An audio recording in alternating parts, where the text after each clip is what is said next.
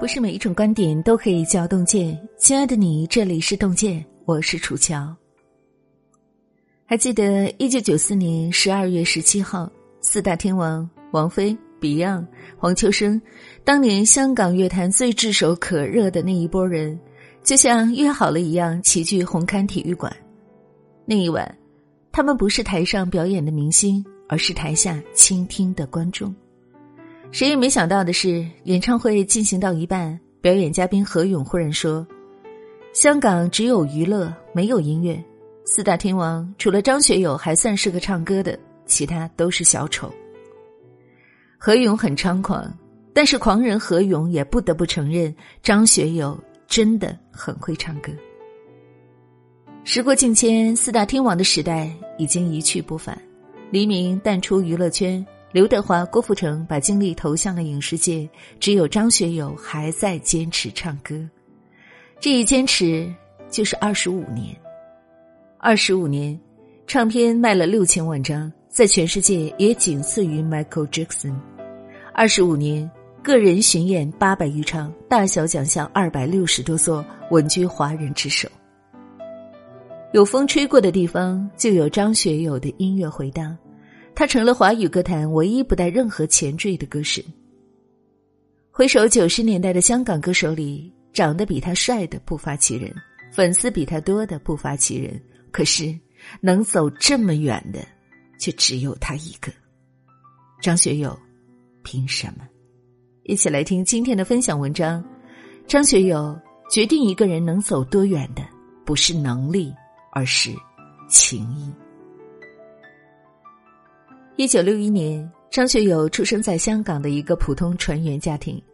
父亲常年到中东跑船，少了严父的约束，张学友自由顽皮。高中毕业那年，他被妈妈狠狠打了一次。打完之后，妈妈说：“你都长这么大了，妈妈以后再也打不动你了，你也该去挣钱养家了。”就这样，张学友跑到香港贸易发展局当了一名普通职员。如果不是被朋友怂恿练练胆儿去参加全港十八区业余歌手大赛，或许他的命运会终身定格在某栋写字楼的隔间里。二十三岁的张学友就这样走到了台上，他战战兢兢的唱了一首《大地恩情》，不成想却一举夺魁。比赛结束后，宝丽金唱片公司签下了他，第一次发专辑就卖了二十万张，第二次卖了三十万。有了自己的歌，就可以开演唱会。先是跟五个新歌手一起开，然后是两个人一起。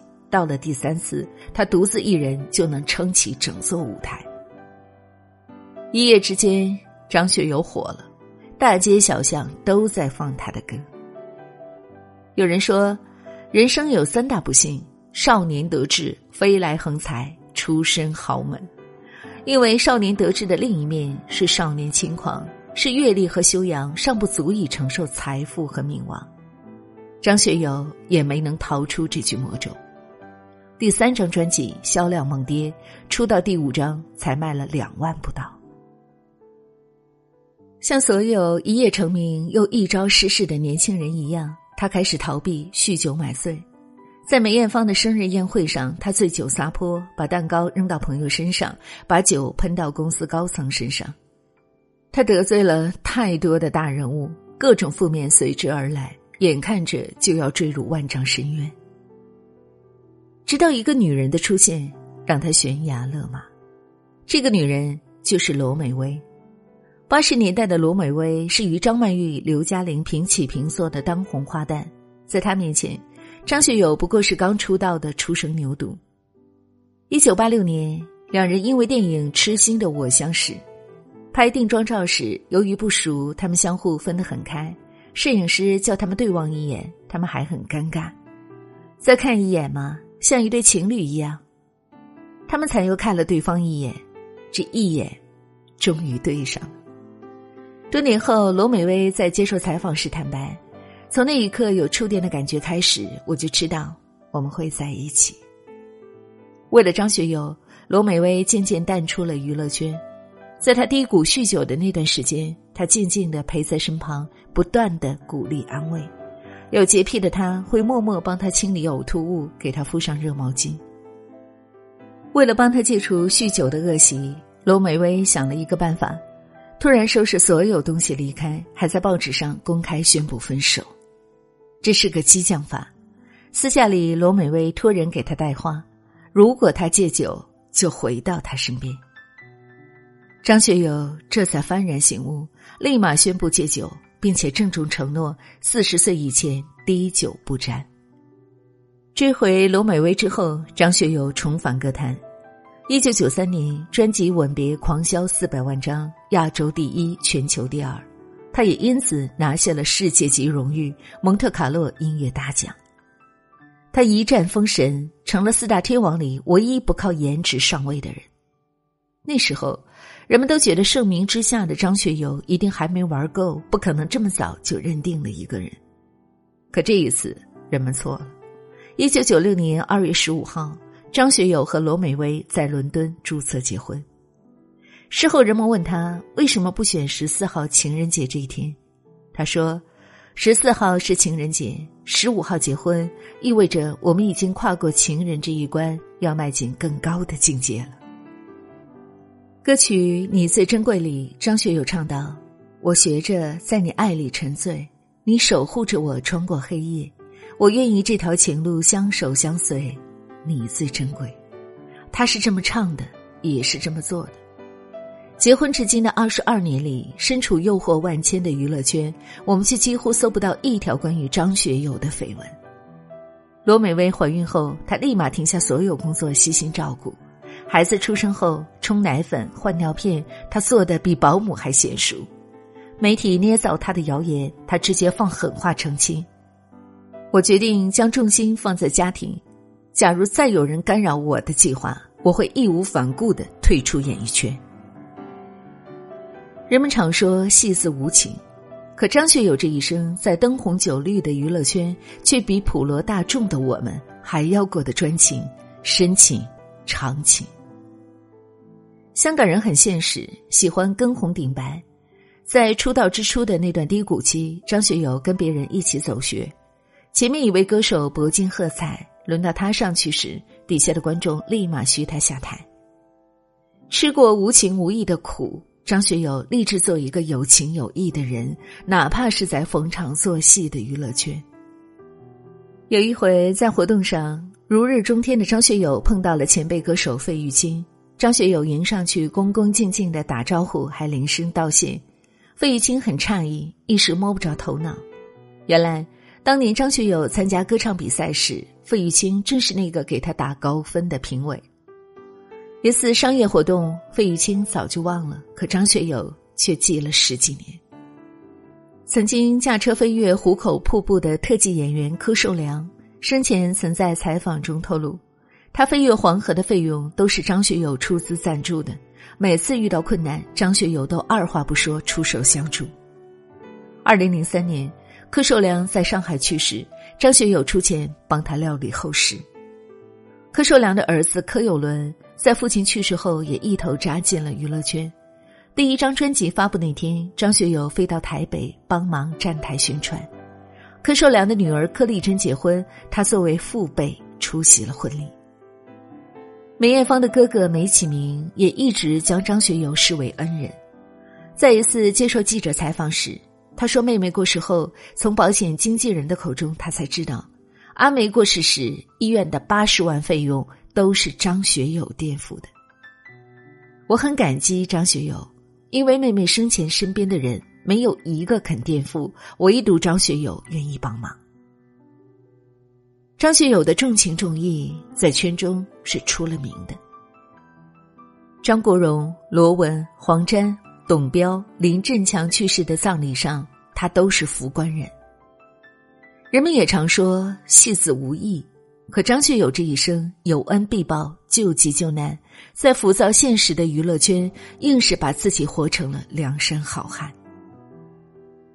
从一九八四年出道算起，张学友已经在歌坛走过了三十五个年头。从一九九二年首次被誉为歌神算起，张学友头上的这顶王冠也已经戴了二十六年，甚至今年他又有了新的头衔——逃犯克星。面对网络调侃，他谦虚回应：“为什么呢？我后来查证了一下，其实是我们国家真的太先进了，大数据也好，技术也好，都是很先进的。这么多年，在光怪陆离的娱乐圈，我们没看过他的负面报道；在人才辈出的音乐界，我们也还没等来可以取走接力棒的新歌神。”如果说拖着他攀向歌神之位的是他的天籁歌声，那么支撑他三十年星光不暗的，必是这一生的重情重义。早年间，张学友曾搭档黎明和关之琳拍了一部电影《明月照尖东》，电影里他演了一个外号“太子”的悍匪，在外面他是霸道仗义的杀手，回到家面对女朋友又变成细腻柔情的普通男人。心有猛虎，细嗅蔷薇，情义立身，歌唱立业，这就是张学友这个时代真正的偶像。好了，亲爱的小伙伴们，这就是今天要和您分享的张学友的故事。在这个全民娱乐化的时代，出一位明星很容易，可是成为一名真正的偶像却不那么简单了。红一时亿。红一辈子很难。如果单单的靠一张脸，没有真正的实力，是绝对不可能一直被人们记住的。除了实力，能够决定走多远的，还有人品。重情重义的张学友之所以能够一直在歌坛屹立不倒，与他的个人魅力有着极大的关系。亲爱的你，在听过了今天的文章以后，有什么样的感悟呢？欢迎大家在留言区抒发自己的观点和想法。如果你喜欢今天的文字，也请您在文末动动手指，为本文的作者、为邓建军还有楚乔点一个赞吧。感谢各位，让我们相约明天，让洞见的声音伴随您的每一个夜晚。楚乔在美丽的北方名城沈阳，祝愿大家晚安，好梦。消散在彼此眼前，就连说过了再见，也看不见你有些哀怨。给我的一切，你不过是在敷衍。你笑得越无邪，我就会爱你爱得更狂野。总在刹那间。有一些了解，说过的话不可能会实现。就在一转眼，发现你的脸已经陌生，不会再像从前。我的世界开始下雪，冷得让我无法多爱一天，冷得连隐藏的遗憾都那么的明显。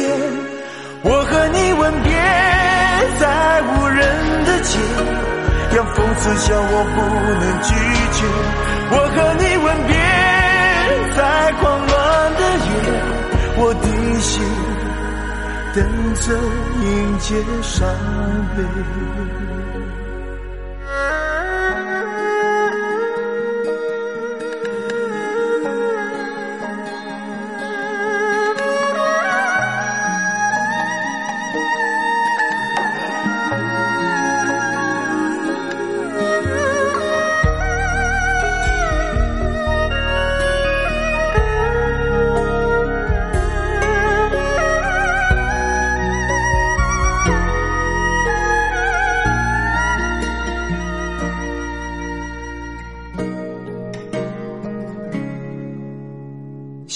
给你的思念，就像风筝断了线，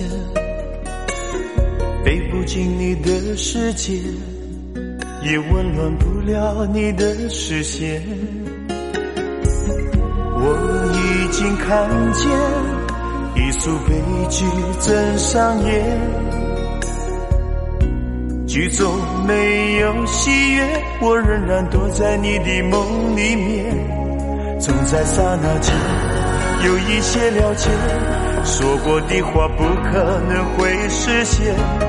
就在一转眼，发现你的脸已经陌生，不会再像从前。我的世界开始下雪，冷得让我无法多爱一天，冷得连隐藏的遗憾都那么的明显。我和你吻别在无人的街，让风痴笑我不能拒绝。我和你吻别在狂乱的夜，我的心。等着迎接伤悲，我和你吻别在无人的街，让风痴笑我不。我和你吻别在狂乱的夜，我的心等着迎接伤悲。